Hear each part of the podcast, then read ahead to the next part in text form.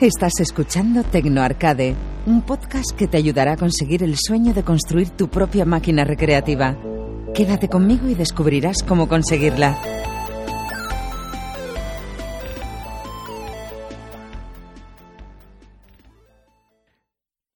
Hola a todos y bienvenidos al noveno episodio de Tecno Arcade. En el episodio de hoy voy a hablaros de las posibilidades que tenemos con una impresora 3D en el mundo arcade. Hace unas semanas me embarqué en un nuevo proyecto para la realización en 3D de una réplica de la archiconocida miniconsola de Nintendo, la famosa Mini NES, en el que su interior tiene metida una Raspberry Pi con una distribución con múltiples emuladores y juegos que se pueden conectar en el televisor del salón. Una solución fantástica para las personas que por problemas de espacio no puedan tener una máquina recreativa clásica, pero quieren disfrutar de todos los juegos clásicos arcade o consolas antiguas. Para hablar de todas las posibilidades que tenemos con la impresión 3D, os traigo un invitado muy especial. Se llama David Aragón y tiene un podcast maravilloso que si no estáis suscrito a él os recomiendo que lo hagáis ya mismo.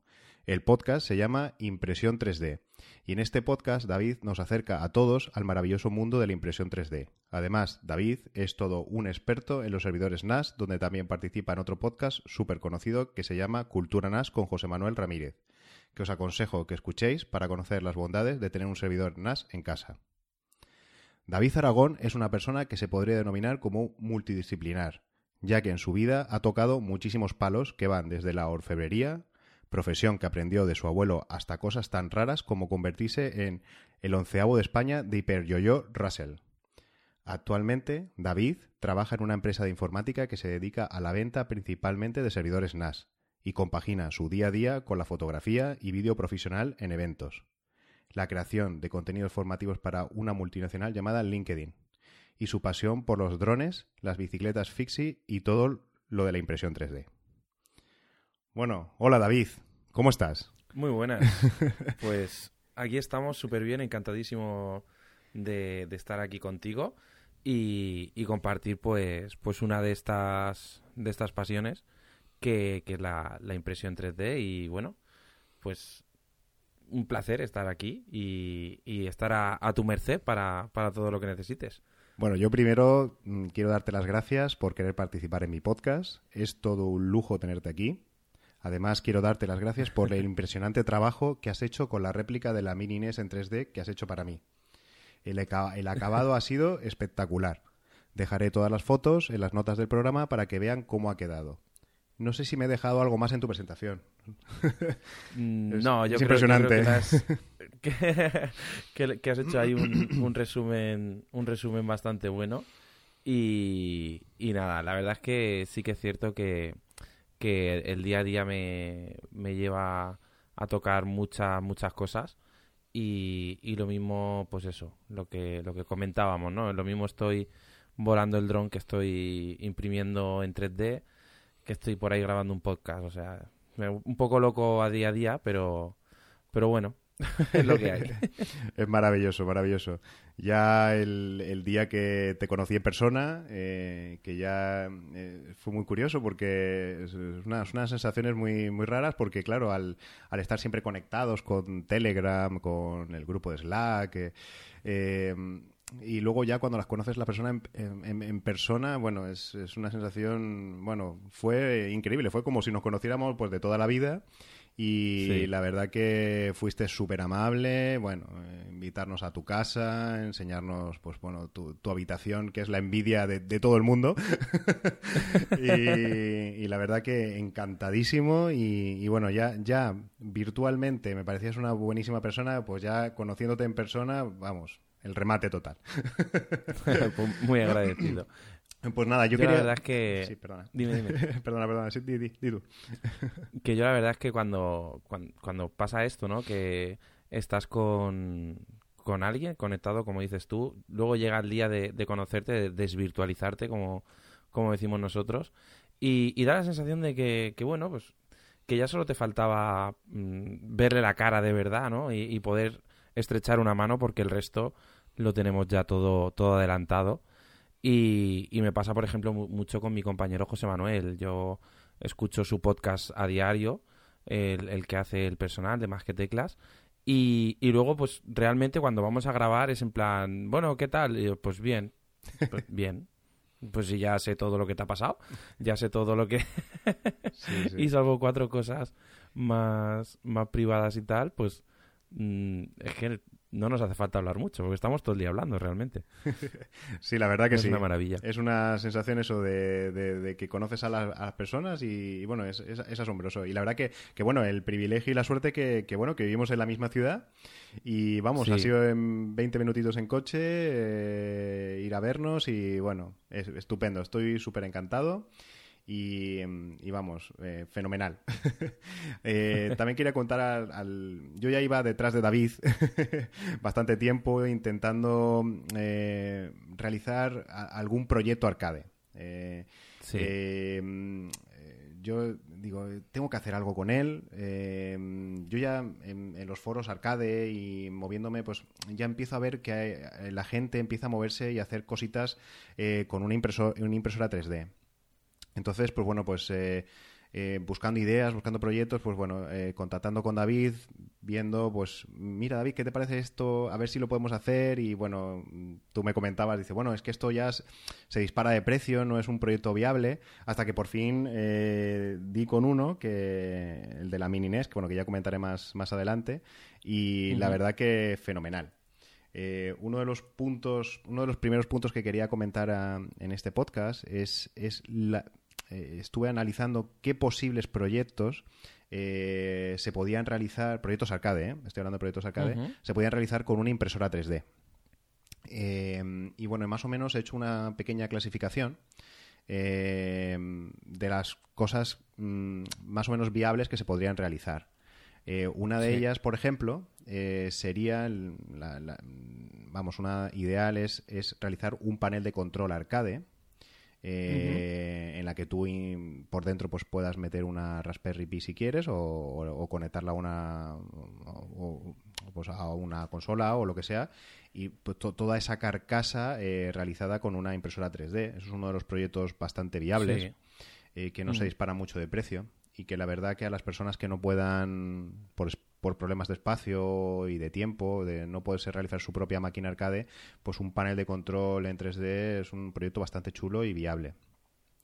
Sí, además, eh, una de las cosas buenas que, que se podría hacer, si, que luego ya, si, si quieres, entraremos en, en ese tema, es que con, hay un tipo de impresoras que se llaman eh, las tipo Delta, que están muy específicas para imprimir cosas muy altas. Eh, molaría porque se puede imprimir de una sola pieza en vertical, eh, así para una Barto o algo así. Y, y estaría chulo, la verdad es que es una cosa que no, que no había pensado. Sí, bueno, el, el- el otro proyecto que, bueno, que fue el primero que te, que te propuse, eh, es- era realizar una mini, una mini máquina recreativa tipo Bartop. Eh, y, y, bueno, es un proyecto viable. eh, lo único que ya sí que se iba un poquito de precio, que bueno, que ya hablaremos un poquito más adelante de, de los costes y todo eso. Pero un proyecto interesante y que estoy viendo que, que la gente lo realiza y incluso eh, en algunos sitios lo he visto hasta que, lo- que las comercializa. eh, hechas en 3D, ensambladas en, con el, y bastante chulas, con una pantallita pequeñita, con una Raspberry Pi, Pi y Sí. la verdad que es otro proyecto que, que es bastante interesante y, y viable también. Eh, Luego, eh, otro proyecto que he identificado es el que he comentado antes, el de las, bueno, de las consolas eh, réplicas, las carcasas eh, de las consolas eh, retro, réplicas, como la Mini NES en este caso.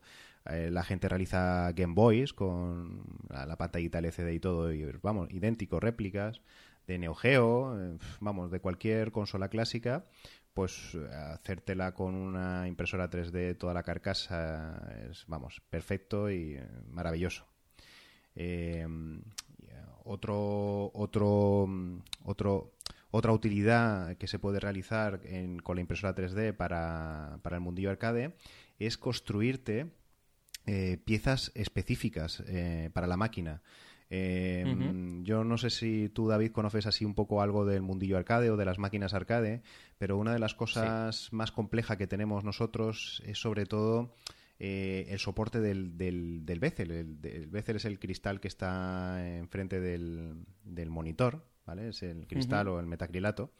Y entonces eh, la sustentación de ese cristal, eh, pues es, mm, es una, un poquito una de las cosas más complejillas de, de realizar en una máquina arcade. Y bueno, y un- una posible utilidad es, pues, eso, imprimirte una especie de soporte o de gancho, o sea, piezas en, que es ideal hacértelas en 3D para sujetar ese Sí. cristal, al, al igual que el de la marquesina. Es, es otra de las eh, o- o- otra de las posibilidades, bastante interesantes. Sí, porque además incluso para, para ponerlo cuando lo vas a insertar, si lo insertas por ejemplo desde arriba, se pueden hacer unos raíles, Sí, unas piececitas. o sea, la verdad es que puede estar, sí, sí. puede estar muy bien. Tiene muchísimo juego. Mm, Después de ir a verte a tu casa, mm, mira, me estoy dando ganas de comprarme una. pero bueno, bueno. Eh, poco a poco las cosas, pero chulísimo, chulísimo, la verdad.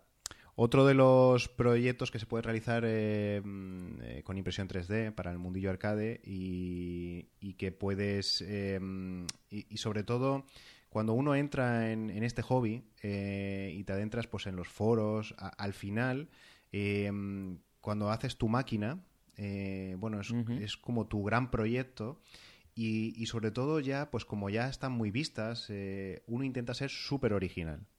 Y entonces Claro. la máquina original es la que triunfa. ¿Y cómo triunfas? Pues bueno, pues eh, con los detalles. Y uno de los detalles chulísimos, por ejemplo, que he visto que también realiza la gente, es eh, hacerse las rejillas de los altavoces, por ejemplo, o de los agujeros de ventilación de la máquina, personalizados eh, acorde a las artes que le pongas a la máquina. O sea, por, pues por ejemplo, yo he visto máquinas decoradas de Mazinger Z y, y las y los eh, las rejillas de altavoz pues eh, estaban impresas en 3D con el como la cabeza del robot. O sea, chulísimo, chulísimo. O sea, eso, bueno, da- es- ese, ese detalle es lo que marca la diferencia con el resto de máquinas. Eh, también he visto eh, otro, otro elemento a decorar es el pomo del- de la palanca. Eh, he visto máquinas, por ejemplo, del famoso juego, no sé si lo has llegado a conocer, el de Caverman Ninja, es Sí. el de Cavernícola. pues Sí. he visto pomos eh, hechos en 3D de la palanca, que es como el mazo de, del cavernícola. O, o el de, o el de la máquina de Double Dragon, pues el, el pomo hacerse pues un bate de béisbol. O sea, como cuando le dabas tú a los malos en, en el videojuego. Eh, Sí, o, o hacerse o hacerse una máquina eh, enfocada, digamos, a las artes en el Pac-Man y tal, y hacerte el- el- el- la bola con el comecocos. Eso es. Eso es, la verdad. Mira, mira, muy original. Y botones de fantasma, claro. Sí, sí. y, y, mm, y bueno, en principio, em, estos, em, esto que he comentado yo es lo que principalmente he podido identificar, que seguro que se pueden hacer muchas más cosas. Pero bueno, es, yo creo que son los, los elementos principales que ya de por sí son bastantes que uno puede realizar pues con una, una impresora 3D y tienen mucho, mucho juego.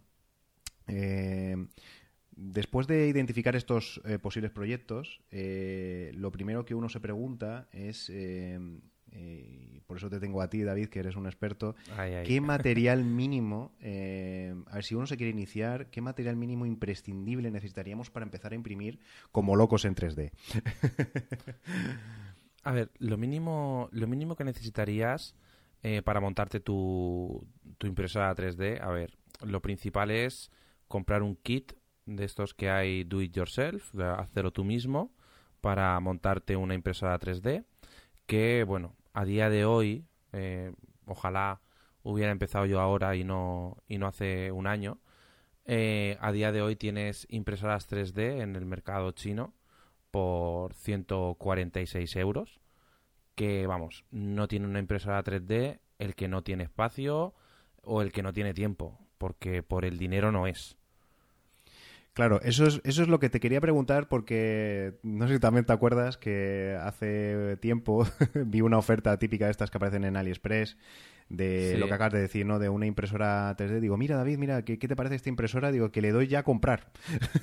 entonces, entonces, mm, ¿tú nos recomiendas em, empezar por una impresora muy básica?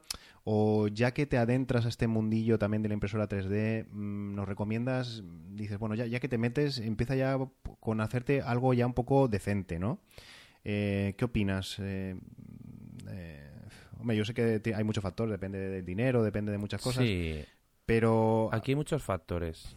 Tú ten en cuenta que si tú, por ejemplo, eh, es una cosa que vas a imprimir una pieza, algo esporádico, que, bueno, tampoco te da, te da un poquito igual la terminación y tal, es un mero hobby, a ver si me adentro, si me gusta, si no me gusta, pues puedes empezar por ahí. Pero por algo básico, sencillo, que no te va a costar mucho dinero y, y puedes em- comenzar bien. El problema aquí es si, por ejemplo, quieres entrar eh, a tope, o sea, si quieres entrar a full, si sabes que la necesitas, si tienes tus propios proyectos, tienes ya tus cosas, ya has llegado al punto de la necesito, ¿vale? Eh, porque si no, no puedo seguir adelante, por, como, como me pasó a mí, eh, pues sinceramente es muy importante inverti- invertir ya en algo bueno, en, en un producto a ser posible que esté fabricado en España y, y que tengas, bueno, seguramente ah, la- algunos de los componentes serán eh, chinos, pero eh, vas a tener un soporte aquí en España, vas a tener una, una ayuda, vídeos en castellano, eh, vas a tener un, un soporte más, más chulo y sobre todo eh, componentes más seleccionados, mejor calidad, porque ahora mismo en el tema de la impresión 3D todo tiene copia china, pero bueno, yo mismo me he dado cuenta de que algunas cosas que he ido comprando luego he tenido que volver a gastar y comprarlo, pero bueno. Sí, efectivamente, yo opino igual que tú. eh, es súper importante. A ver, un momentito. A ver, eh, opino igual que tú, es súper importante. y a todo el mundo le recomiendo también que intente comprar las cosas en España. Eh, parece una tontería, pero, pero es que te ofrece, tienes la garantía, eh, te llega todo antes. eh, nos pasa muy parecido también en el mundillo arcade. Normalmente todo el mundo tira para comprar, dice, ay, mira, pues esto aquí sale mucho más barato, pero luego te salen mal, eh, no, no tienes este, este soporte en España y la verdad que, que aunque cueste un poquito más, eh, vale la pena, vale la pena hacer la inversión aquí en España mejor. Sí, la verdad es que sí. Otro de los, eh, otro de los puntos eh, importantes eh, a la hora de decidirte si te quieres comprar una impresora 3D, eh, bueno, por lo menos es, es lo que yo siempre he pensado hasta que fui a tu casa, tengo que decirlo, era el, el espacio. O sea, ¿cuánto espacio necesitas para tener una impresora 3D? Porque es muy curioso. Yo recuerdo cuando en Telegram me, dijiste, mira, Gabriel, te paso el vídeo de, cómo te he realizado la, impresión, ¿no? El típico vídeo que se manda a velocidad rápida. Eh, Y claro, al- la forma de, Bueno, no solo tú, sino muchos vídeos también que he visto por internet, la forma de cómo lo graban.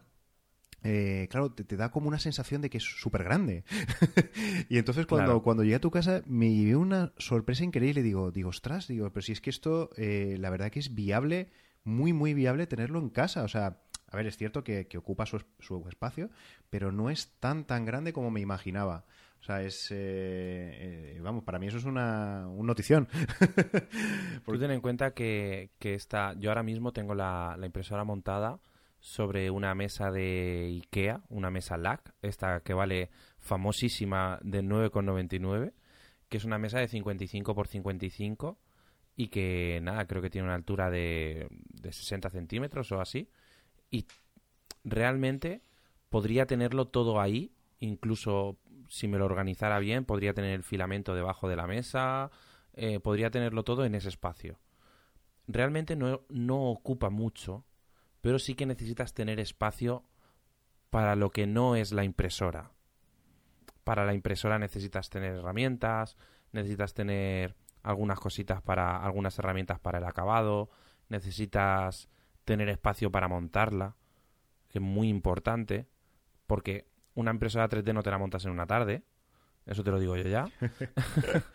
yo tardé una semana en montarla, porque además yo el, el kit que me compré fue, digamos, eh, los iKit Do It Yourself. eh, en plan, vienes, conectas cuatro conectores de estos JST y tal y cual.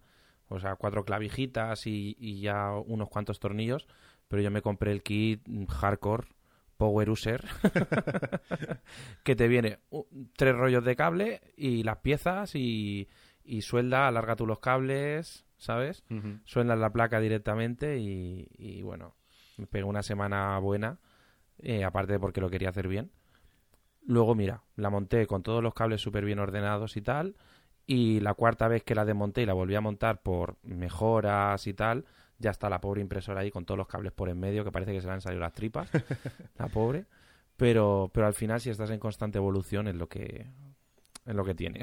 es como el ordenador de un técnico. Sí, la verdad, y luego por lo menos te da la satisfacción ¿no? de, decir, bueno, mira, me la he montado yo y, y luego se estropea cualquier cosita y lo tienes súper controlado, sabes exactamente qué cable has conectado por aquí, por allá y la verdad que yo si me la llegase a comprar, yo creo que lo haría igual que tú. O sea, yo creo que me la compraría por pieza y poquito a poco la iría montando y sobre todo porque da mucho más satisfacción y y, yo creo que a la larga va a ser mejor. Sí, porque cuando conoces el, el, aparato, ¿vale? Porque ten en cuenta que es algo que es, eh, es una máquina que tiene necesita mucha precisión y todo lo que es eh, el uso diario hace que se vaya desajustando y siempre tienes que estar pues volviendo a calibrar, eh, haciéndole su mantenimiento y tal. Y bueno, es un agujero negro del tiempo, como digo yo, impresionante. O sea, yo he habido veces que me, he puesto, bueno, voy a dejarla fina, voy a calibrar, que tengo que hacer esta impresión, que tal y cual. Y he empezado con luz y he terminado sin luz. Madre mía. Bueno, hablando de calibración, que bueno, ya hablaremos un poquito más adelante. Eh, otro de lo que ya eh, acabas de comentar también, lo del tema de que, bueno, la tienes en una mesita de Ikea. Eh, recuerdo también que cuando estuve en tu casa me, me, comentaste eh, uno de los aspectos más importantes es el tema de, de la estabilidad de la, de, la impresora y lo importante que es tener una buena base que no que no vibre, ¿no? Que no, que no se mueva, ¿no? Que en eso te va a repercutir muchísimo, ¿no? En, no solamente en el acabado de la impresión, sino también en la velocidad de la impresión, ¿no? Eso se me quedó bastante grabado de, que es súper importante. O sea, al tenerla bien firme y bien sujeta, los acabados van a ser muchísimo mejores. Sí, yo en este caso, uno, la impresora que yo tengo está fabricado todo lo que es el, el chasis en, en acero y, y, eso hace que sea muy robusta, ¿vale? Porque todo tema de, de los movimientos que genera la impresora genera unas inercias de, del peso, ¿vale? Y cuando estás imprimiendo despacito, es una cosa que no te das cuenta, pero cuando ya llegas a un punto que, bueno, tienes que, por decirlo de alguna manera, quemar cierta cantidad de material diaria porque tienes pedidos, porque tienes eh, algunas cosas, o simplemente porque quieres tener una pieza ya en la mano lo más rápido posible, pues ahí empieza a, a moverse, a moverse la cosa bastante fuerte. Y tú ten en cuenta que si tienes un, una masa de 200-300 gramos moviéndose a 300 milímetros por segundo o 150 milímetros por segundo, pues eso genera un movimiento. Cuando frena, genera una inercia, vuelve hacia el otro sitio. Normalmente son movimientos muy rápidos, repetitivos y que hacen que, que eso empiece a balancear y tenga, y tenga unos movimientos muy y unas vibraciones muy, muy difíciles de, paliar, ¿no? Entonces, pues eso es una cosa también de las que diferencia eh, invertir en algo bueno al principio, porque claro, eh, no es lo mismo, esta, esta impresora que estamos poniendo un poquito de referencia, la impresora china de, de 150 euros, pues viene con un marco de, de plexiglas que, bueno, ya te harás una idea que si yo me vuelvo un poco loco con un marco de acero, imagínate con un, con un marco de plexiglas. Me imagino, sí. me imagino. Otro de, los puntos, sobre todo más para convencer a, a, tu, a tu pareja o a tu mujer de meter un, una impresora 3D en, 3D en casa, eh, es una de las curiosidades que me, me, vinieron a la cabeza y no, no, te pregunté cuando estuve en tu casa, era el tema de, de la si desprende mucha suciedad, porque em, yo, yo, comparo mucho la impresora 3D pues con las máquinas CNC eh, de corte numérico para mm, las maderas que, se utilizan en las máquinas arcade. Y bueno, es, bestial toda la, viruta, el polvo, eh, la suciedad que, que, desprenden estas máquinas. Y, siempre he tenido la curiosidad de, saber si, si, bueno, si, si ensucia mucho o si es un aparato pues que no, no em, el filamento, eh, e, ese, ese plástico eh, deja residuos o polvillo o mancha o puede llegar a manchar mucho en, en, en, tu casa. No, realmente no. Es un, la verdad es que es un aparato bastante limpio. Lo único que tienes que tener en cuenta es de tenerlo engrasadito y limpiarle el polvo que no, que no caiga polvo encima de, de los componentes más delicados, de sobre todo de las cosas que se mueven. Y, realmente no, no genera. Ten en cuenta que cuando tú haces la impresión, realmente cada milímetro de filamento que se extruye eh, a través de, del extrusor mm, forma parte de la pieza, ¿no? Entonces, como es una tecno o sea, es una es una fabricación a, base de deposición de material, pues mm, no tiene mancha, o sea, no el material cuando sale ya se seca enseguida, no, no tiene ningún tipo de, residuo realmente. La verdad que eso es fantástico, eso es fantástico y sobre todo pues eso para, para tenerlo en plan doméstico es estupendo, estupendo. Y ya así como por último, para cerrar un poquito el tema de, la posible mm, eh, compra de una impresora 3D, eh, yo eh, es lo mismo cuando, cuando, a mí me preguntan, ¿no? ¿Qué, qué, qué cuesta hacerte una máquina arcade? ¿no? Pues claro, todo depende.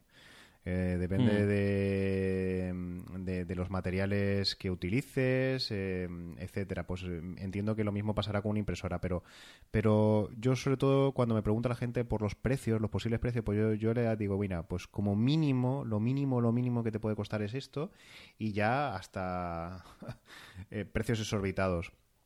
Eh, creo que ya lo habíamos hablado antes, ¿no? Que se podrían conseguir impresoras 3D mm, en China más o menos por en torno de unos 150 euros, ¿no? Más o menos ese sería el precio mínimo, ¿no? De, comprarte un kit, ¿no? De, mm, estos de, impresión 3D, ¿no? Sería lo, mínimo de lo mínimo, ¿no? Y ya hasta precios, bueno... Eh, pues mira, podríamos pasar por, por un kit como por ejemplo el, el que tengo yo, ya con, con calidad y tal, eh, voy a deciros básicamente, mm, yo creo que ahora mismo el mejor kit de impresora 3D que hay en España es el que ofrece la empresa HTA 3D, que son una gente de, que son una maravillosa empresa. Los conozco desde, desde que empecé en el tema y fabrican con, con mucha calidad, un precio ajustado, unos 560 euros, la impresora full equip, ¿vale? Dentro de, dentro de una terminación de, kit de montaje por ti mismo. Es creo que lo mejor que puedes conseguir ahora mismo en España.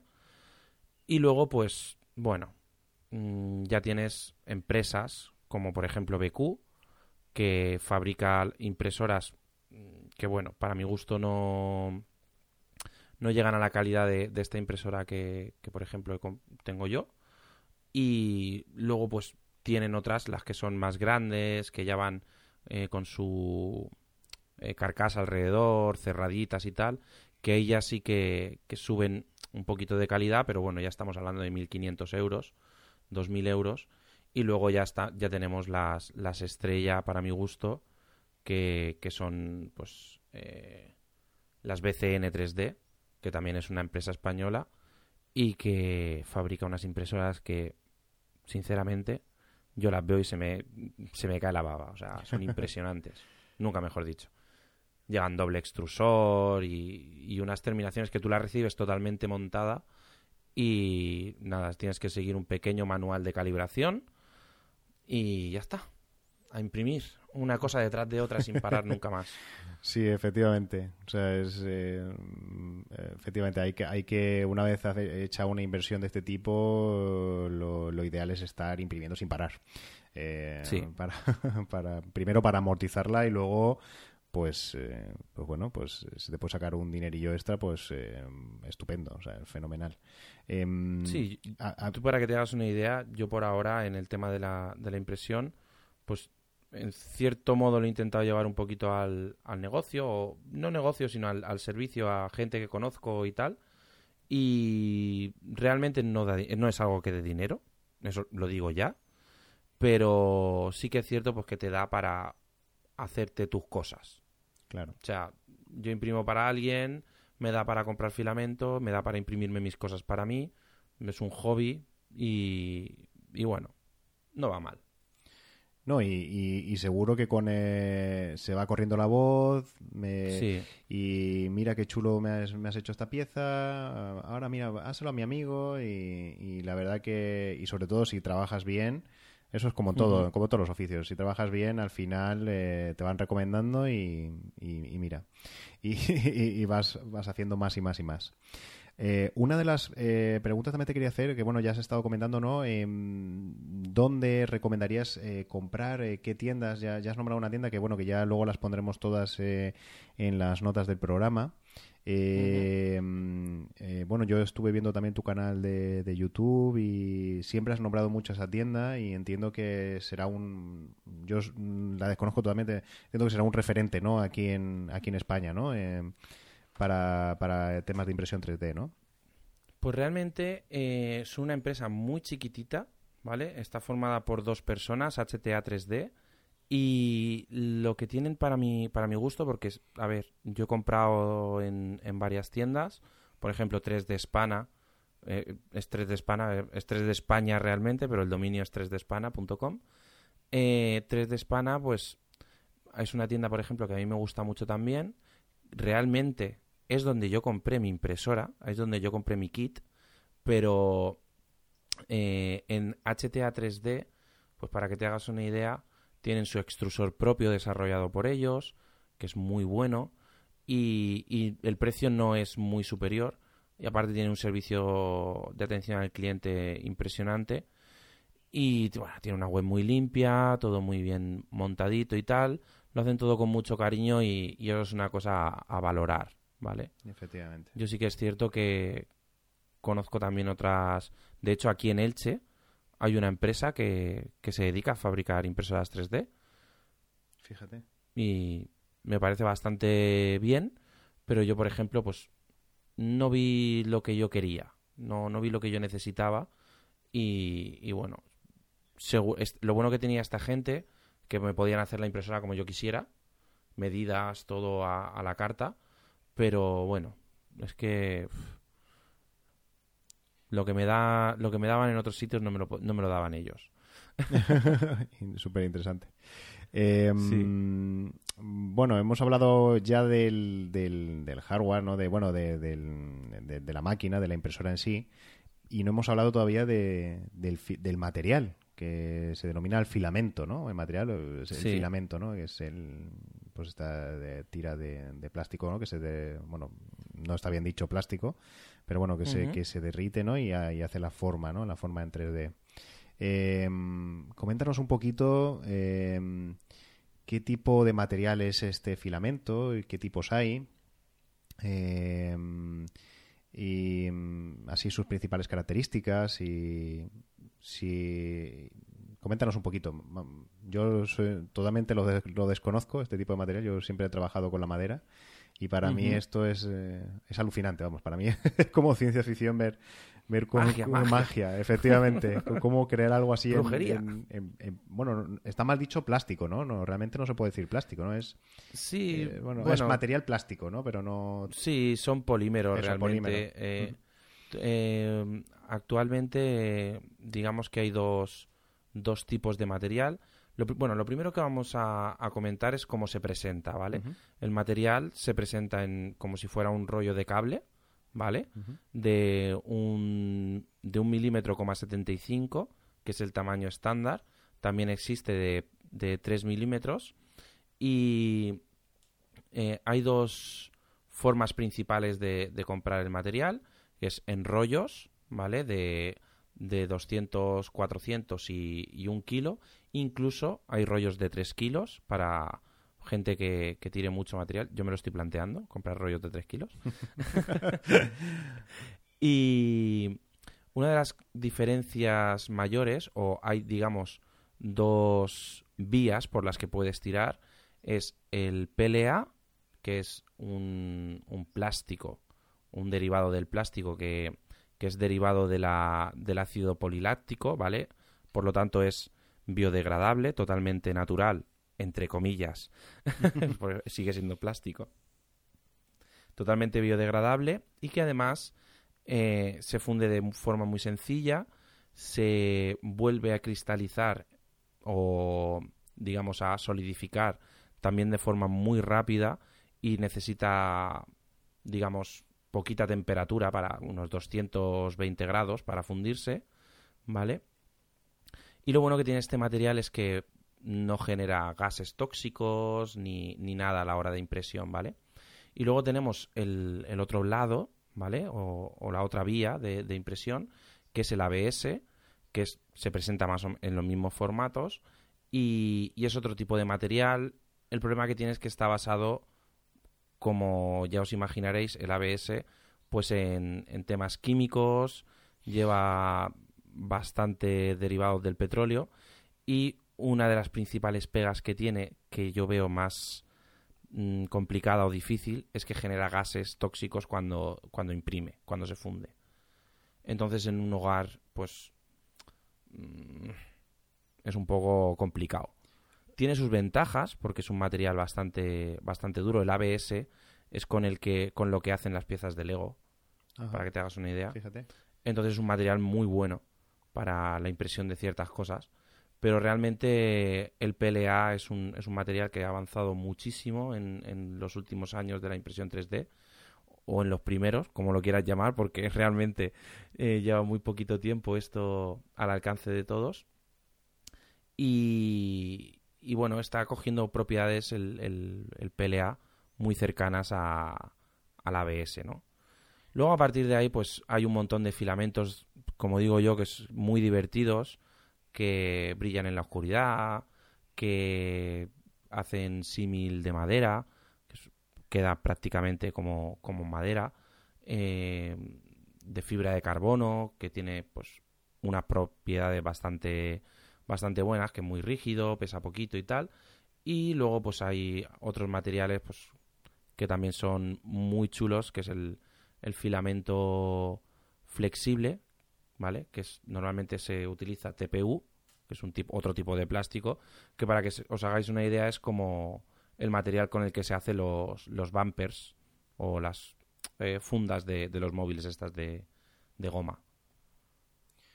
Sí, efectivamente. Bueno, en el proyecto de la Mini NES eh, lo hiciste el material flexible para, para el recubrimiento del, de la salida del cable de corriente, que ha quedado chulísimo. Chulísimo, vamos, súper Queda muy original. Genial, genial, genial.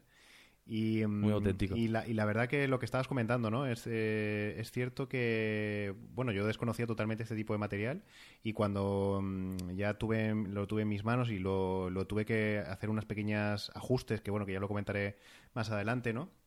Eh, me di cuenta de que es un material bastante duro o sea, bastante resistente. Eh, eh, claro, yo, yo, lo comparo mucho con. Sobre todo estoy todo el tiempo comparándolo con la madera, ¿no? Que es lo que más he utilizado yo. Y, mm, sobre todo, bueno, las maderas aglomeradas, ¿no? Que, que, ya pues le das un golpe sin querer y te salta el aglomerado. Y, aquí, pues estás más despreocupado. La verdad que, que. Vamos, yo estaba encantado porque es como diciendo, bueno, tengo más, margen de, equivocarme. y, luego otra de las cosas que también has comentado es cierto, ¿no? Que, bueno, tuve que hacer algunos ajustes de calentándolo con un poquito con el soldador y lo primero que te escribí corriendo, oye, digo, esto no, eh, no, no, no, será dañino este olor. Y dice, no, no, tranquilo, tranquilo, que esto no, no pasa absolutamente nada. te presentaba así como un olor un poco fuerte, pero, pero la verdad que muy bien, muy bien para, para tratarlo a nivel doméstico, vamos, yo lo he visto maravilloso. O sea, es que es, vamos, es un invento perfecto, perfecto. Em, eh, aparte de, bueno de, los tipos de, filamentos que hay em, es muy caro eh, ¿qué suele costar un, rollo de estos de, filamento uno pues mira, típico, un...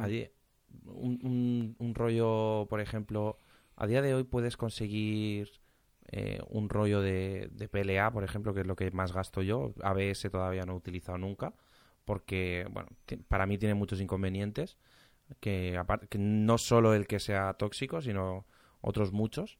Eh, pero a día de hoy puedes conseguir una, una bobina de un kilo por 12 o 13 euros. Pero bueno, yo actualmente el, material que compro sale por 23 euros el kilo, ¿vale? Más o menos. Unos 26 euros con gastos de envío. Y la verdad es que estoy muy contento porque eh, al principio compraba lo más barato que había y tenía muchísimos problemas de impresión. Eh, se me atascaba el extrusor porque el filamento no cumplía con, con digamos, la calidad necesaria. Por lo mismo, una de las cosas más importantes en el filamento, aparte de lo que es el material, es que el, diámetro sea constante. Y cuando tú compras filamento barato o, filamento que, que, también hablaremos ahora de ese tema, que es bastante importante, eh, cuando tú compras filamento barato, normalmente lo que estás comprando es o bobinas muy viejas que se han humedecido o que han que porque empieza a perder propiedades, sobre todo el, el, PLA cuando no está mm, en condiciones buenas, por decirlo de alguna forma, empieza su proceso de, biodegradación y una vez impreso no, no tiene mucho, pero sin, sin estando en el rollo, pues digamos que se hace malo, ¿vale? Se caduca. Eso es una de las primeras cosas. Luego, el diámetro del filamento, si no es de 1,75, si no es constante, pues vas a tener problemas de extrusión porque eh, ahora extruye más, ahora extruye menos, ahora es más grueso, ahora es menos grueso. Entonces, eh, tienes problemas de consistencia, digamos, en la pieza, ¿no? Y, bueno, en definitiva, eh, lo que es la fabricación, pues pareceré un poco eh, centrado siempre en lo mismo, pero yo el, filamento que compro está fabricado en España, en, Valladolid. Eso está bien, eso está bien. Y, y, la verdad es que estoy súper contento porque he probado un montón de filamentos eh, de muchas marcas y con este he llegado, digamos, a, a mi punto cómodo de, mira, ya sé cómo funciona este filamento, ya sé qué terminaciones tiene y, y bueno, el filamento lo compro en HTA 3D y, la verdad es que, eh, por ejemplo, tú te darías cuenta de que, porque creo que en las bases de las mini NES, una estaba hecha en un material y otra estaba hecha en otro. Eran dos tipos diferentes de negro. Pues eh, bueno, ahora no lo recuerdo bien. Eh, me imagino que me hablabas de la, mm, la primera que hiciste o que estaba un poco más en bruto, ¿no? Eh, se ve el material más en bruto. Y luego ya la segunda, bueno, era increíble. O sea, era como, vamos, como si te la hubieras comprado en una tienda. O sea, impresionante. El, la, el, tacto, la calidad, no, no, no se veía tan rugoso, tan, como bruto, vamos, no, no, no sé explicarlo muy bien, pero, pero sí, sí, sí que se veían las diferencias, sí. Pues la primera que hice estaba con, con, un, con el, negro que me quedaba, de filamento negro que me quedaba, y la siguiente la hice con, con filamento específico que compré para, para la mini NES y que, que tiene una terminación más aterciopelada, más... Eh, el negro más mate. Y bueno, ahí es donde ves realmente la importancia porque, por ejemplo, los, los filamentos de BQ están muy bien, son muy baratos, puedes comprar una bobina de, de un kilo por 9 euros con 90, que es un precio tiradísimo, pero luego, por ejemplo, los, los colores no son consistentes, eh, hay mucha gente que está muy contenta con ese filamento, ¿eh? No digo que sea malo, pero acostumbrado a un filamento de alta calidad. Eh, el rojo, por ejemplo, que yo utilizo es rojo, rojo fuerte. Y la primera bobina de rojo que me compré de BQ fue en plan... Eh, ¿Es rojo o es naranja? Eh, mira, a eso, a eso quería yo llegar ahora con respecto a los colores del filamento. porque, bueno, en el mundillo arcade uno de los aspectos más importantes de una máquina es su decoración. Entonces, eh, claro, eh, lo primero que se me viene a la cabeza es eh, que quería preguntarte es, con respecto a los colores de los filamentos, si existe una, mm, una gran variedad o, solamente están los típicos los colores básicos sin haber esas muchas tonalidades o, brillos o o, eso no tiene nada que ver? O sea, existen miles de, tipos de colores. Pues mira, para que te hagas una idea, solo de la marca eh, que yo compro, que es All, Colors Materials 3D, eh, y con esa terminación eh, que tiene, que es así más aterciopelada, un poquito más mate, ¿vale? Colores más intensos, por decirlo de alguna forma, estamos hablando de que en la gama tenemos 1, 2, 3, 4, 5 por 5, 25 colores, ¿vale? O sea, que ya te puedes hacer una idea de que tienes tres, o sea, dos tonos de verde, o, sea, por ejemplo, verde aguacate, verde fluorescente, luego tienes azules, azul celeste, azul pacífico, o sea, un rojo, por ejemplo, más, eh, digamos, tirando a marrón, el rojo intenso, así, en plan diabólico, ¿vale? y, tienes muchos colores, ¿no?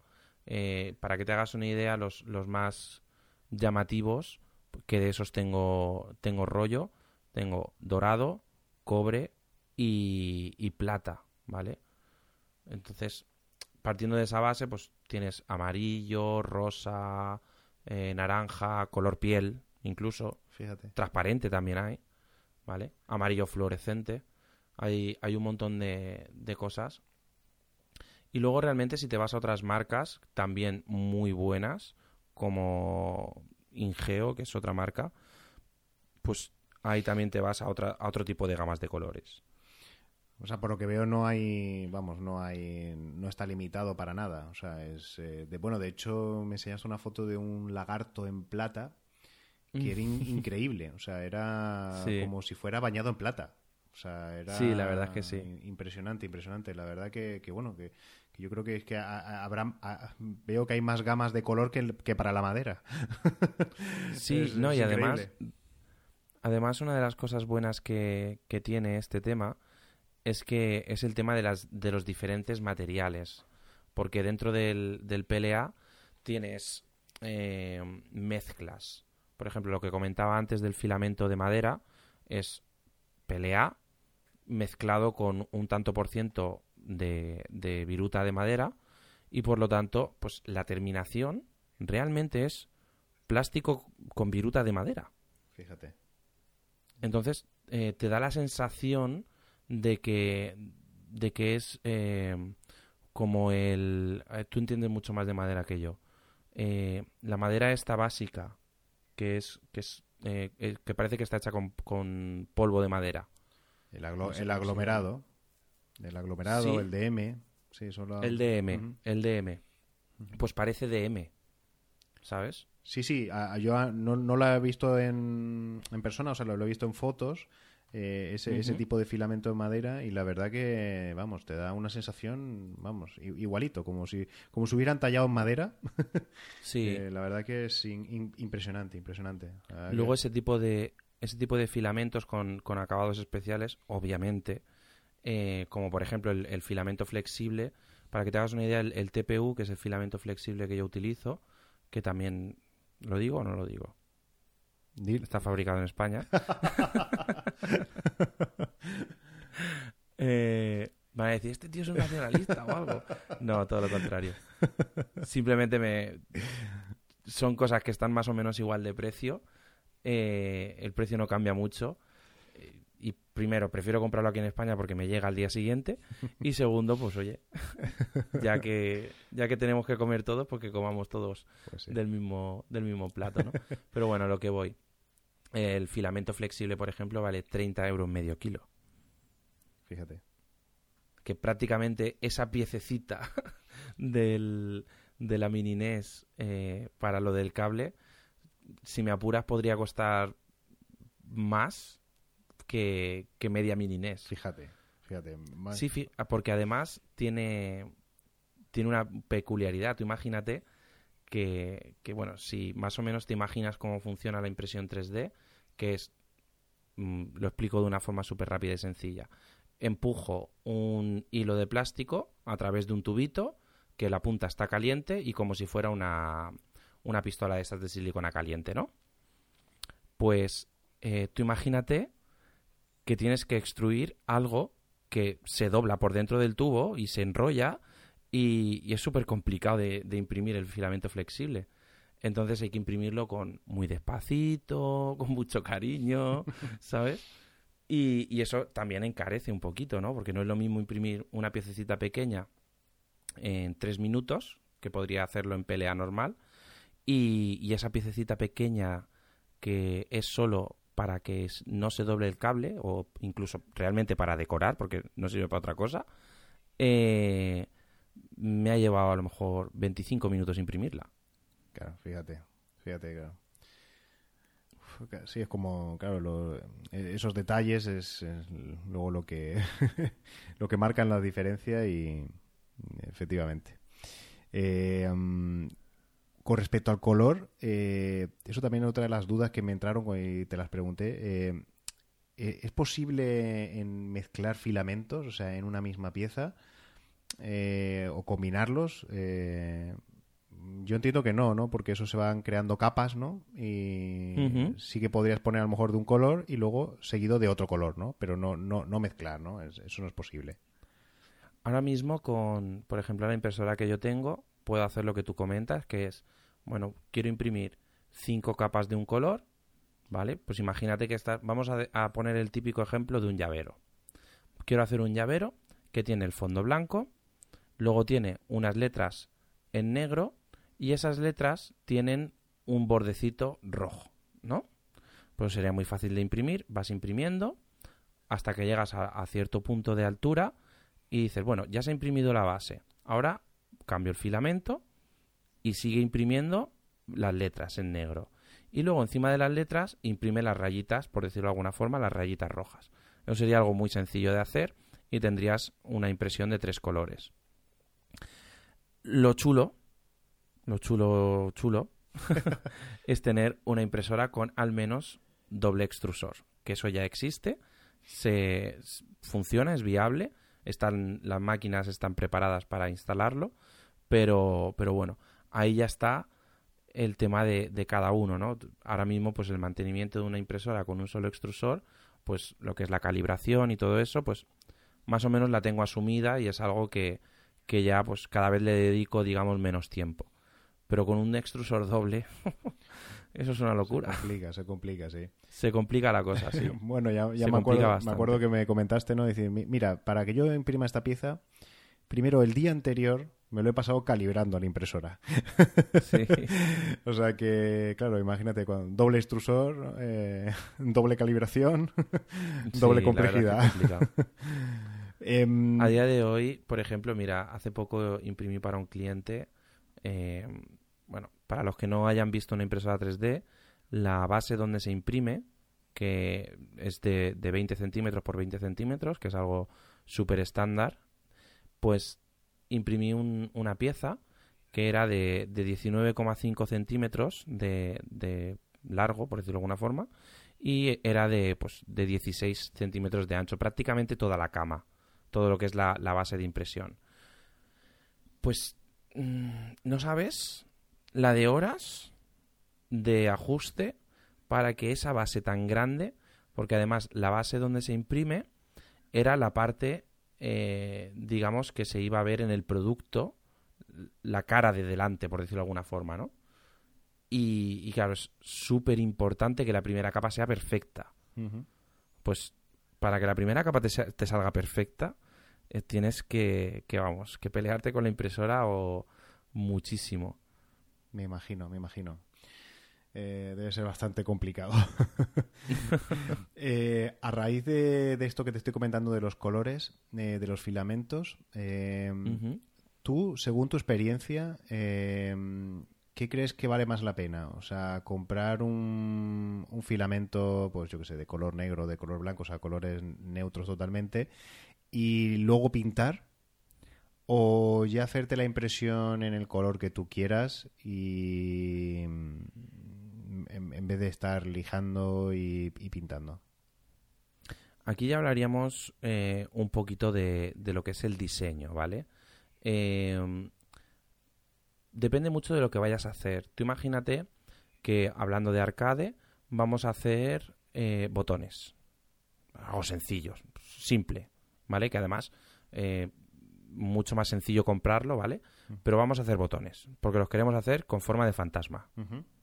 Pues será, es mucho más sencillo imprimir un fantasma, dos fantasmas rojos, dos fantasmas amarillos y dos fantasmas azules, que imprimir seis fantasmas y luego pintarlos. En este caso es algo súper obvio. ¿vale? Que luego le pintas el, el ojito negro, si quieres, y apañado. Pero tú imagínate que quieres hacer eh, ya una pieza un poquito más compleja para decoración y realmente quieres que tenga varios colores, que sea azul, eh, rojo y blanco. Pues puedes diseñar la pieza para que sean tres impresiones diferentes y luego unirlas. Eso también es, eh, es viable. O puedes imprimirlo todo, incluso si quieres, en filamento eh, transparente y luego pintarlo todo. Ahí ya depende de, de- de la maña que tenga cada uno. Interesante, sí. Yo sería de hacerlo en, en, en tiempo de diseño, por decirlo de alguna forma, y, y directamente imprimirlo en, en los diferentes colores y entonces eh, unirlo todo. Porque pintar se me da fatal. Claro, sí. Y luego, y luego depende también, ¿no? Si, si eh, utilizando los colores queda bien el acabado, perfecto. Y si no, pues bueno, a posteriori luego se puede terminar pintando. O sea que a lo Sí. mejor lo recomendable es siempre irte a por el filamento del color que necesites y si ha quedado bien acabado, perfecto. Y si no, pues, pues bueno, pues luego tienes la posibilidad de pintar. Eh, Sí, también hay una posibilidad eh, que si tú, por ejemplo, eh, tienes que imprimir eh, lo que estábamos hablando, por ejemplo, las, las tapas de los altavoces y quieres que tengan un diseño concreto, pues dices, bueno, voy a imprimirlo todo en el color base y luego los detalles en color se los doy. Pues eso también es un ejemplo, puedes pintar solo los detalles claro. o incluso puedes dejar eh, eh, los huecos que tú quieres pintar, digamos, eh, como si fueran eh, estampados, o sea, en agujero hacia abajo, por decirlo de alguna forma. En un podcast es muy difícil de explicar esto. y, y pintarlo como, como se esmaltaban antiguamente los, los llaveros y todo eso, con eh, rellenando con pintura. O sea, simplemente dejando caer pintura y que rellene el hueco. ¿Vale? Eso también se puede hacer. Prepararlo para, para, para esmaltar, por ejemplo. Entonces, es que eso es una maravilla. Sí, sí, la verdad que sí. Eh, bien, eh, hemos hablado de, de lo que es la impresora, es el material que se utiliza y un punto clave efectivamente es eh, cómo diseñar las piezas, ¿vale? Eh, eh, la primera pregunta que se me viene a la cabeza es eh, ¿qué, qué programas eh, necesito para, para poder diseñar una pieza y luego mandarla a la impresora. Eh, en el mundillo arcade, eh, para nosotros nos movemos mucho sobre todo pues con Photoshop, eh, Illustrator eh, y en algunos casos AutoCAD para, pues, bueno, para a lo mejor diseñar algún plano concreto. Pero bueno, más o menos son estos tres programas y, mm, y bueno, ya incluso así a mucha gente nos cuesta un, poqu- un poquito. Eh, me imagino Sí. que para diseñarte tus piezas en- para la impresora 3D eh, seguro que será un poco más complejo, ¿no? Aquí entra todo un poco, pues para que te hagas una idea, lo que es el, el ingenio de cada uno. Eh, yo muchas veces, yo por ejemplo, me preguntas por el software, ¿no? Pues Sí, eh, hay programas tan complicados como puede ser SolidWorks, que es el que yo utilizo para... Se me ha caído una cosa. que, es Sol- que es el que yo utilizo para, para lo que es diseño de piezas mecánicas, ¿vale? O, o piezas que tienen que llevar montajes o todo eso. Cosas un poquito más complicadas. Y, me da lo que necesito. No aprovecho ni la mitad del programa. Pero, pero bueno, eh, lo he aprendido por mi cuenta y, y tampoco, tampoco es que sea yo un experto en el diseño 3D, pero bueno, me manejo bastante bien. Y luego hay cosas tan sencillas como, como Tinkercad, ¿vale? Que lo he puesto ahí en, en las notas de, del programa, al final en los enlaces, eh, que es una aplicación web para diseño 3D. Y no echas en falta nada básico. O sea, para diseñar eh, piezas que tengas en tu cabeza, que no sean, obviamente, no vas a hacer diseño orgánico mm, de una cabeza de, de una mujer, ¿vale? Con pelo. no sé si eh, que eso sería algo que a mí incluso, a mí incluso no, a mí eso ni se me ocurre generar orgánico en 3D. Pues, pero para hacer cosas sencillas, con esa aplicación online, es súper fácil. Es una aplicación gratuita que se basa todo en, generación de, formas básicas y en su combinación. Y combinando pues cubos, esferas, em, eh, conos y de todo, pues puedes generar realmente prácticamente lo que quieras. Pero para, usar este tipo de programas, o en este caso esa página web que dices que es sencilla, eh, realmente una persona sin conocimientos técnicos de diseño 3D, em, ¿tú crees que sería capaz de, crearse sus, piezas? O sea, o, ya tienes que tener un poco una, un poquito de nociones, mm, por lo menos mínimas, ¿no? Para, para realizar alguna pieza, ¿no? Entiendo. Más, más que nociones, yo siempre, una de las cosas que, que pongo por delante siempre es si tú te pones delante de, de un software de, diseño de imagen, de diseño 3D. Vamos a hacerlo muy sencillo. Tú te abres el, el Photoshop, o mejor, tú te coges un papel y un boli, ¿vale? Y si no tienes una idea de lo que quieres hacer, terminarás haciendo cuadraditos y rayas. y viendo cómo pinta el boli. Y, y, no tendrá sentido nada de lo que escribas. Si tú te pones delante de un software de edición de imagen o de, o de generación de modelos 3D, con una idea clara, al final lo sacas. Está claro, está claro. En mi caso y en mi caso y como seguro que mucha gente que como yo que no tengo conocimientos en diseño 3D eh, he visto que hay multitud de sitios web donde ya se pueden conseguir eh, estos diseños de piezas eh, ya hechos de forma gratuita para que luego los puedas imprimir en la impresora 3D. Eh, en las notas del programa eh, pondré un listado de las principales web que, que yo vi, ¿vale? Donde uno puede buscar pues cualquier tipo de proyecto. Y para el caso del mundillo arcade, pues bueno, es tan simple como ir visitar esas páginas y poner palabras clave como arcade o arcade cabinet o bar top y bueno, y aparecen multitud de, de, proyectos eh, con donde la gente pues bueno pues eh, comparte su el, plano de, cada pieza y, explica cómo ensamblarlas no uno de los eh, de las páginas que más me han gustado ha sido la de Thinky, Thinkiverse creo que se creo que se pronuncia así no Think, Thinking sí yo creo que también y, y bueno yo es que estoy encantado con esa página o sea es que es, es increíble increíble es maravillosa eh, aparte de, bueno, esta página ya la pondré en las notas del programa. Aparte de esa página, em, David, ¿tú conoces así o, sueles eh, visitar alguna otra página aparte de esta? Eh, o, esta es la que mejor ves tú?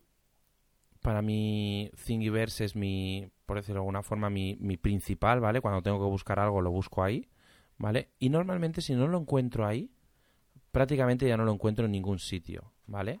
Pero eh, hay varias páginas aparte, como por ejemplo Cults, que, que la pondré. Te, ahí te echo una mano ahí con los enlaces. la pondré ahí en los, en los enlaces del, del programa. Eh, que es una página web que, que, está muy bien también, tiene modelos. Lo único que, la única diferencia de Cults, ¿vale? Es que eh, tiene modelos gratuitos y modelos de pago, ¿vale?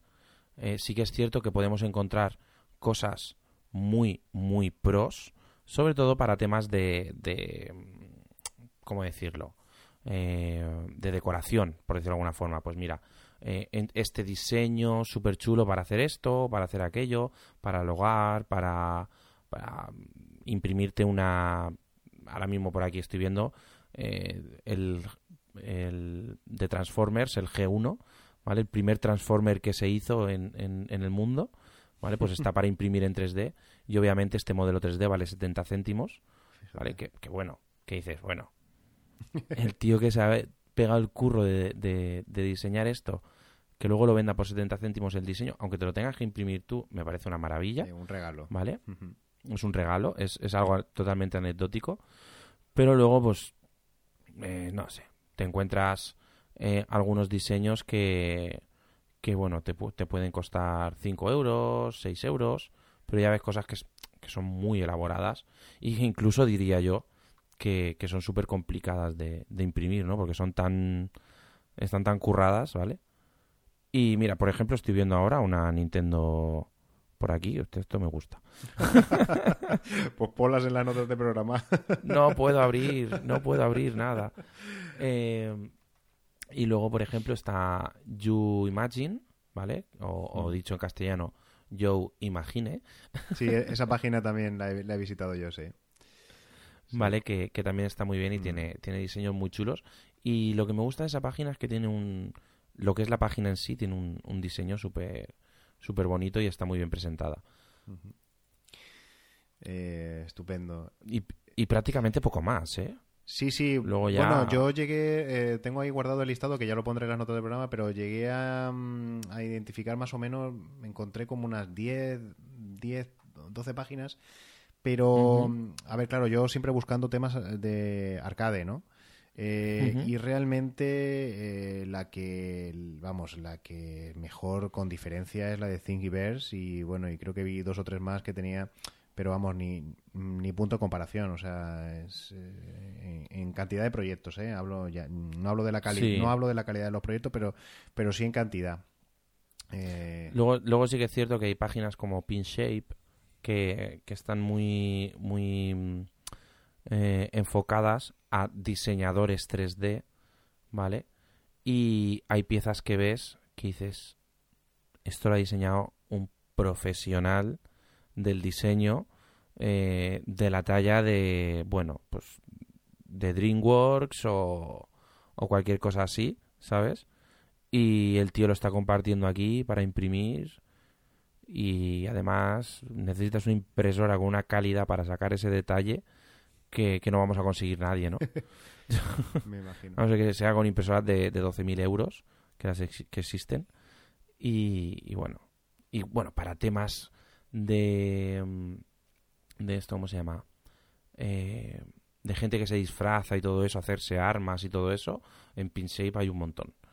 Bueno, yo leí una, un artículo, una noticia en el que, bueno, había um, un, un, hombre que, que bueno, que, que, se, que diseñaba armas.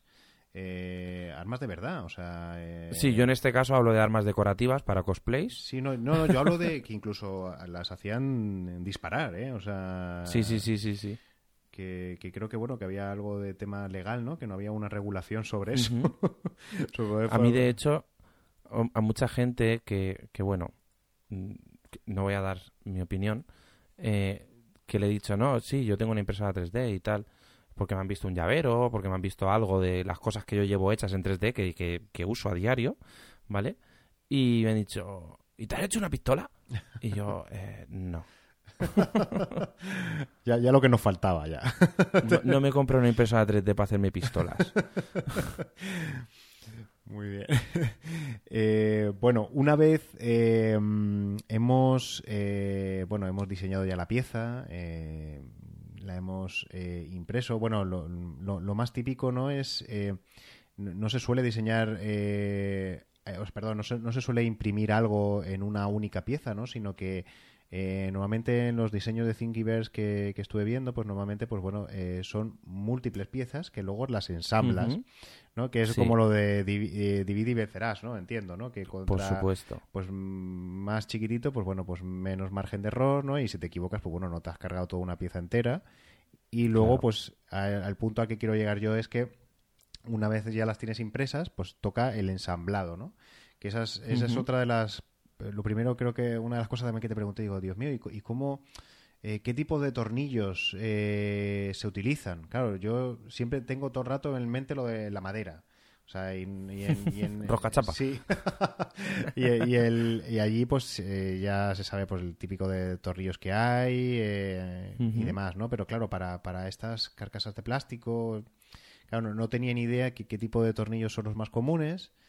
Eh, eh, cómo se enroscan, que, luego me, lleva la sorpresa fenomenal, ¿no? Que, bueno, que es increíble, o sea, que yo meto el tornillo, un típico tornillo, y enrosca a la perfección, y eso ha sido eh, creado por, por, la propia impresora, o sea, el, me he quedado bastante asombrado ¿eh? de, lo bien que, que se ensamblan las piezas, vamos, eh, ha sido estupendo ten en cuenta que en el momento del diseño, ¿vale? Si, por ejemplo, los, eh, lo, que, lo, que, lo que hicimos de las mini NES, sinceramente estuve revisando el diseño antes de imprimir, porque eh, siempre es bueno mirarlo, ver eh, qué formas tiene, para, porque para el proceso de impresión necesitas tener un modelo, prepararlo para la impresión, ¿vale? Eh, tienes que decidir muchas cosas, tienes que decidir velocidades,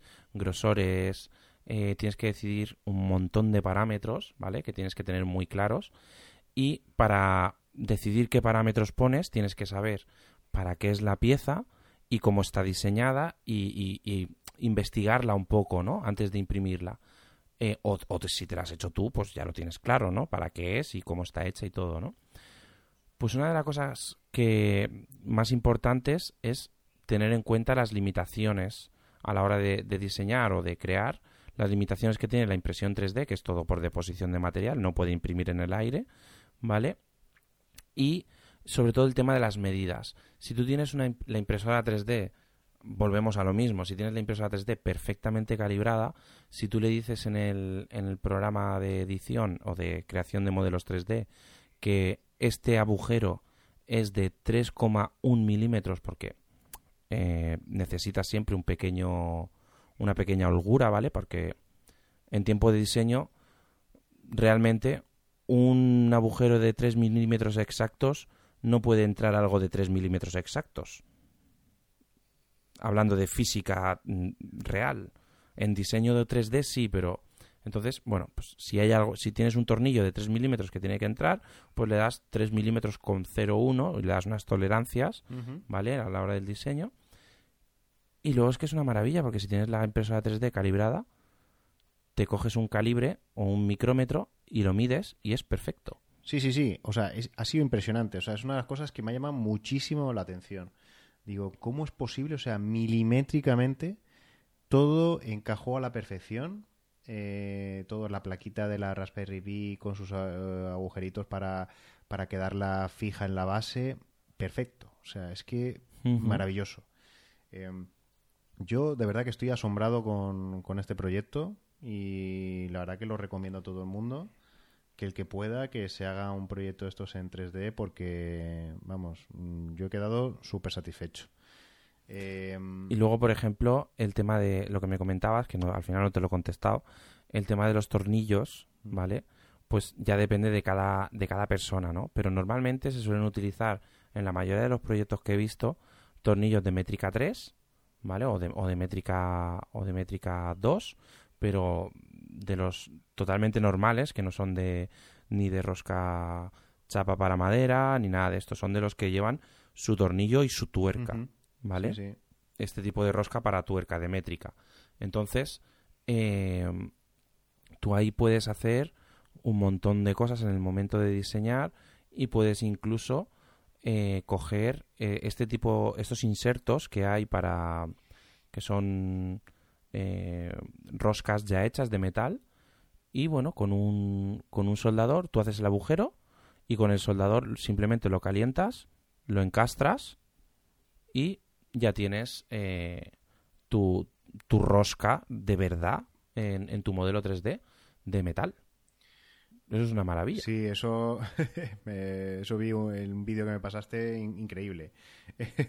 que con el mismo soldador eh, era como encajabas el, el, rosco enlatado este, ¿no? Para que luego puedas eh, enroscar el tornillo, o sea, súper bien. Eh, ahora hablando del tema del soldador, eh, mm, otra de las cosas que, me llevé la sorpresa, grata sorpresa, fue que con el sol, estos pequeños ajustes, que bueno, que realmente si, si fue más culpa mía por no haber analizado bien el proyecto, porque la impresión fue perfecta y realmente si haces una impresión perfecta no tienes que realizar ningún tipo de ajuste.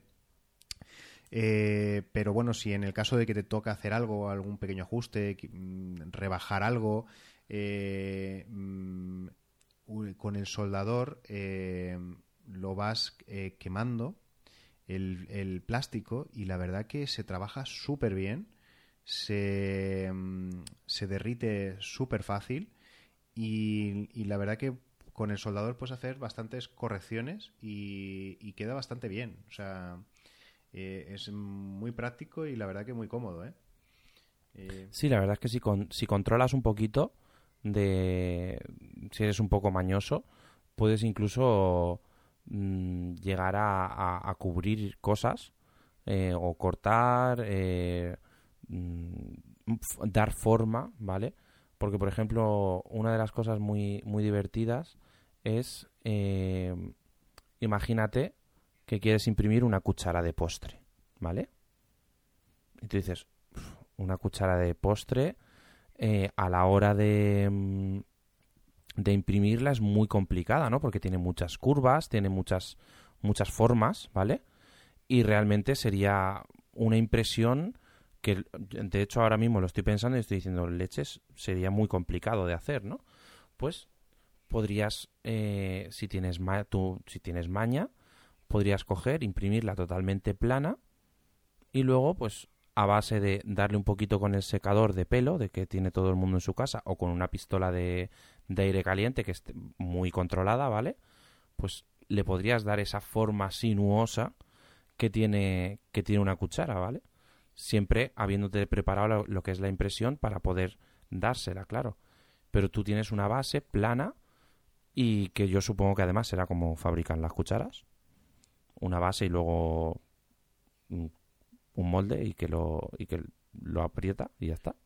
Sí, sí, bueno, fíjate que yo no, no tenía experiencia cero con, este tipo de material y la verdad que no me resultó nada difícil eh, hacer estos pequeños ajustes y la verdad que quedan, quedan bastante bien. O sea, vamos, eh, es muy, muy cómodo, muy cómodo. Otro, otro, mm, otro material que también tuve que utilizar es el tema de los pegamentos. Em, bueno, en mi caso utilicé la típica pistolita esta de silicona caliente. Eh, maravilloso, maravilloso. Eso pega, eh, me, he dado cuenta que con el material este, el PLA, eh, pega impresionante. O sea, es que queda, muy sí, sí, queda como sólido. O sea, es que es alucinante, alucinante. Y la verdad que, bueno, pues eso vino muy bien para pegar eh, pues esa pequeña pececita para sostener los, botones y el LED. Eh, pues esas pequeñas piezas que... Y la verdad que se, se pega muy, muy bien y es muy sencillo y muy cómodo de utilizar. La verdad que que estoy encantado. aquí, aquí volvemos un poquito a lo de antes. Eh, el soldador es, para temas de terminación y de, y de todo esto, el soldador es tu gran amigo. Eh, mm. si yo, de hecho, eh, me voy a comprar un soldador solo para esto. Mm. Y porque, claro, el, que utilizo para soldar estaño en tema de electrónica, en drones y tal, pues la verdad es que no me gusta mucho ponerme ahí a fundir plástico porque luego me pego una hora limpiándolo. Sí, eso me ha pasado a mí. Pero, oye, pues un Escotex de esos de, de unas nanas de esas, de, de las ollas, ¿vale? De fregar las ollas. Eso es una maravilla para limpiar el soldador. Sí, bueno, yo, tengo la, esponjita esa típica que te viene con el soldador, pues húmeda y pues eso, iba quemando el plástico y pues con una pinza iba separándolo y, y limpiándolo con la esponjita y bien, bien, o sea, ha quedado muy bien, o sea, no, no, no, me, no me costó mucho quitar el, el residuo este del PLA. Pues con esto que te digo ya es la maravilla del mundo. Bueno, eh, lo que utilizo, para lo que utilizo yo también el soldador es para, precisamente para pegar. Yo me cojo un trozo de filamento y lo utilizo como si fuera estaño. Y lo que hago es pegar, hacer hilos de... Eh, hilos como si fuera de soldadura, pero con el plástico. Entonces yo realmente sueldo plástico con plástico. Eso, ya es el, siguiente paso. Muy bien, muy bien. La verdad que, la verdad que sí. La verdad que me di cuenta que, mm, el soldador es, es, tu gran amigo. O sea, sobre todo cuando tengas que hacer algún pequeño ajustillo o algún apaño y, la verdad que muy, muy bien. Porque también antes del, del soldador, eh, primero me fui, porque tengo una mini Dremel chiquitita y claro, quería hacer un rebaje y, claro, me he dado cuenta que con la mini Dremel es como mm, más, eh, ahora no sé cómo decirlo, como más, mm, tiene más impacto en el, en el plástico. Y la verdad que con el soldador haces un trabajo más fino, más fino y, y más, más, cómodo, más cómodo, o sea, y más preciso. Yo creo, yo, yo creo, o sea, que a todo el mundo le recomiendo que si, bueno, tiene que hacer alguna pequeña ajuste o un apaño, pues que se vaya con el soldador clarísimamente, vamos. No tienes que ser manitas para nada. bueno, David, eh, esto ya se está haciendo muy largo el podcast. Eh, así a modo, a modo a modo de resumen, igual que hice con mi, mm, eh, mi anterior entrevista, que fue con Lordinium, bueno, que hablamos de las artes, de diseño de las artes, a modo de resumen le dije que, me hiciera un, un breve resumen de cuál es su flujo de trabajo, es decir, desde que una persona le encarga un diseño, bueno, en tu caso sería pues eso, la impresión de alguna pieza o un proyecto, hasta su, su entrega final, ¿no? Un poquito así a modo de resumen, pues qué pasos realizas y, y vamos, para que la gente pues se pueda hacer una idea de, de, qué pasos tiene que realizar al realizar un tipo un proyecto de este tipo. Pues mira, realmente eh, con el tema de la impresión 3D, la mayoría de las veces ya te dan un modelo que, el, cual imprimir, ¿no? Eh, al igual que tú vas a, una imprenta que te impriman algo que tú has escrito o una imagen que tú has hecho, pues aquí pasa un poquito lo mismo.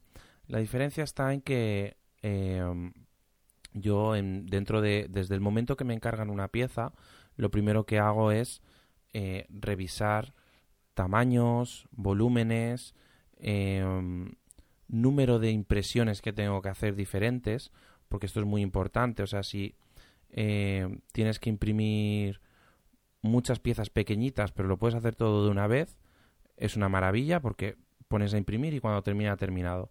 Pero si tienes que hacer eh, muchas impresiones diferentes, pues entre impresión e impresión hay eh, algunos trabajos de preparación eh, y bueno, mm, para resumir, el flujo de trabajo es catalogación de la, de número de impresiones que tienes que hacer para un proyecto, ver el, la cantidad de plástico o de material que vas a utilizar, el tiempo en el cual vas a invertir y sobre todo estudiar el modelo bien, ¿vale? Porque eh, es muy importante conocer el modelo, conocer lo que quieres, eh, para qué va a ser y cómo lo vas a imprimir, porque es muy diferente imprimir algo para un uso, por ejemplo, lo que hemos dicho, no es lo mismo imprimir un, eh, un joystick para, para, la, para los mandos de una, de una Barto o por lo que sea,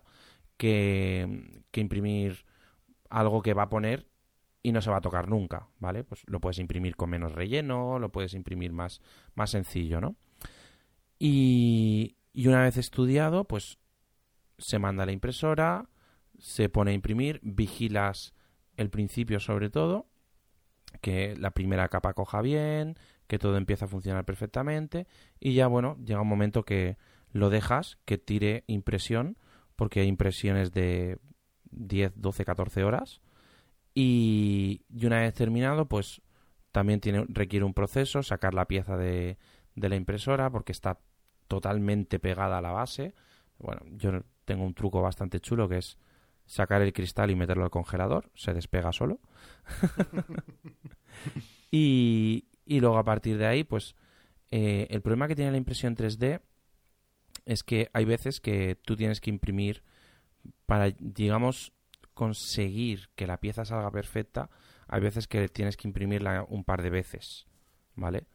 Eh, entonces, bueno, cuando todo ha salido perfecto y todo esto, ya si, el, si la persona es de cerca, pues viene y la recoge o se le lleva o se manda por, por correos. Y básicamente ese es el flujo muy súper resumido. Sí, sí, claro. Muy bien. Ahora, cuando estabas explicando el flujo, me venía a la mente todo no eh, cuando te solicité el, el, proyecto de la Minines. Pues nada, David. Eh, bueno, pues muchísimas gracias eh, por haber accedido a esta entrevista, que seguro que a los oyentes le va a sido de gran utilidad. Eh, si queréis realizar algún proyecto en 3D únicos y con una calidad excepcional, y no es por decir, no es porque tenga David aquí ahora en el podcast, sino lo digo yo porque es que es verdad. David es la opción perfecta. Dejaré toda la información de contacto suya en las notas del programa. Pero bueno, eh, David, igualmente, si quieres, di todo cómo se pueden poner en contacto contigo, todos tus métodos de contacto, que yo creo que ya el, seguro que ya todo el mundo te conoce. Eh, porque normalmente los que, los, que escuchamos los podcasts, eh, los que hacen, hacen podcasts son los mismos que los que escuchan podcasts. O sea que es que al final aquí todo el mundo nos, conocemos todos. Entonces, pero bueno, igualmente di cómo pueden contactar contigo. Y, nada, y se me ha hecho la charla súper amena y, bueno, y, seguro que si realizo otro proyecto que no sea una mini NES o una consola reto, sino otro tipo de proyecto así también relacionado con el mundo arcade, vuelvo a llamarte para, para que lo comentemos aquí juntos, seguro. Ha sido un placer tenerte aquí. Pues yo muy agradecido, la verdad es que me lo he pasado súper bien. A mí mm, que me hagan entrevistas, que me pregunten cosas, a mí me encanta, si no, hay muchas cosas que, que no haría. Eh, además, es, parte de mi día a día. Métodos de contacto. Eh, la página web, por ejemplo, impresión, 3D, impresión 3D.pro. Nos molan a nosotros los dominios.pro. En Twitter, arroba David Aragón G, de David Aragón Galeana. Y bueno, luego a partir de ahí, si me queréis buscar un poquito más personalmente, eh, me podéis encontrar en Telegram, también con arroba David Aragón G. Y por Twitter y Telegram con eso lo tenemos todo cubierto. Muy bien. Pues nada, David, eh, muchas gracias y, bueno, y a ver si nos vemos en, en, algún otro episodio. Gracias. Muy bien, pues ha sido un placer, estaría encantado de volver y muchísimas gracias a toda la gente que lo escuche. Muy bien, hasta pronto. Adiós. hasta luego. Si quieres ponerte en contacto conmigo, lo puedes hacer mandando un email a podcast.tecnoarcade.com, desde Twitter en arroba tecnoarcade